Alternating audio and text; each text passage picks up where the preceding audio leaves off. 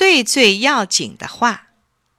一天下午，龙生一跳一蹦的下楼，准备到学校参加运动会。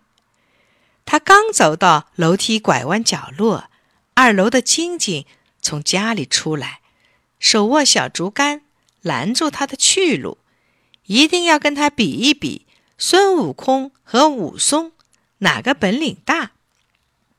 晶晶是一年级的小学生，最最佩服孙悟空了。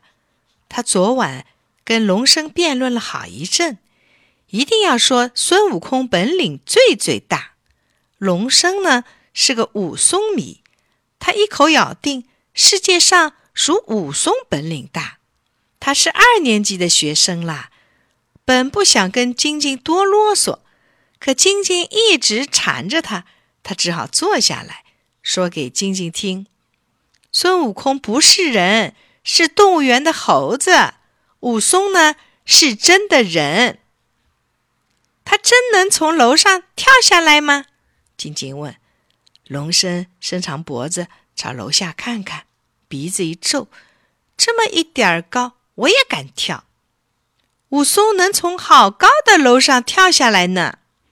晶晶哀求说：“龙生哥哥，你也教我跳吧。”龙生站起来。拍拍屁股说：“今儿没空，等我开完运动会回来跳给你看。”晶晶趴在窗口上说：“我们就从这儿往下跳。”我保证教你。”龙生说罢，奔向学校去了。学校运动场上好不热闹。龙生参加的是跳高。哎，比赛还没正式开始呢。他的脚就扭伤了，怎么会的呢？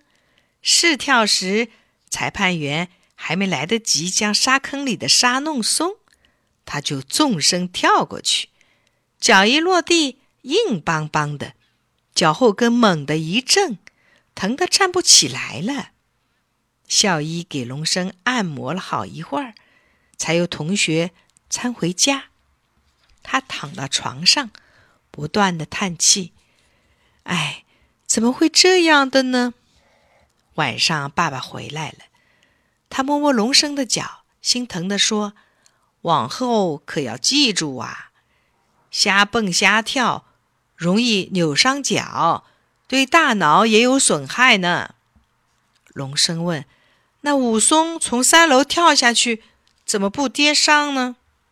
爸爸说：“傻孩子，武松不知练了多少时候。”才有那等武功啊！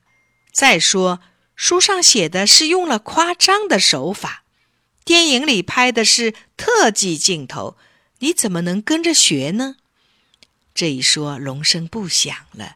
他静静的想了会儿，忽地从被窝里爬出来，要爸爸搀他去晶晶家里。爸爸问：“你去干什么？”龙生焦急地说：“我有最最要紧的话。”对晶晶讲，爸爸看看手表，说：“明儿再说，现在人家睡觉了。”不，这话要紧着呢。说着，龙生挣扎着下了床，一颠一颠的走向门口。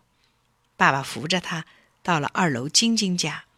晶晶睡着了，龙生使劲摇醒他，指指自己的脚，连珠炮似的说：“不能从楼上往下跳。”那要跌断脚，脑子也会受伤的。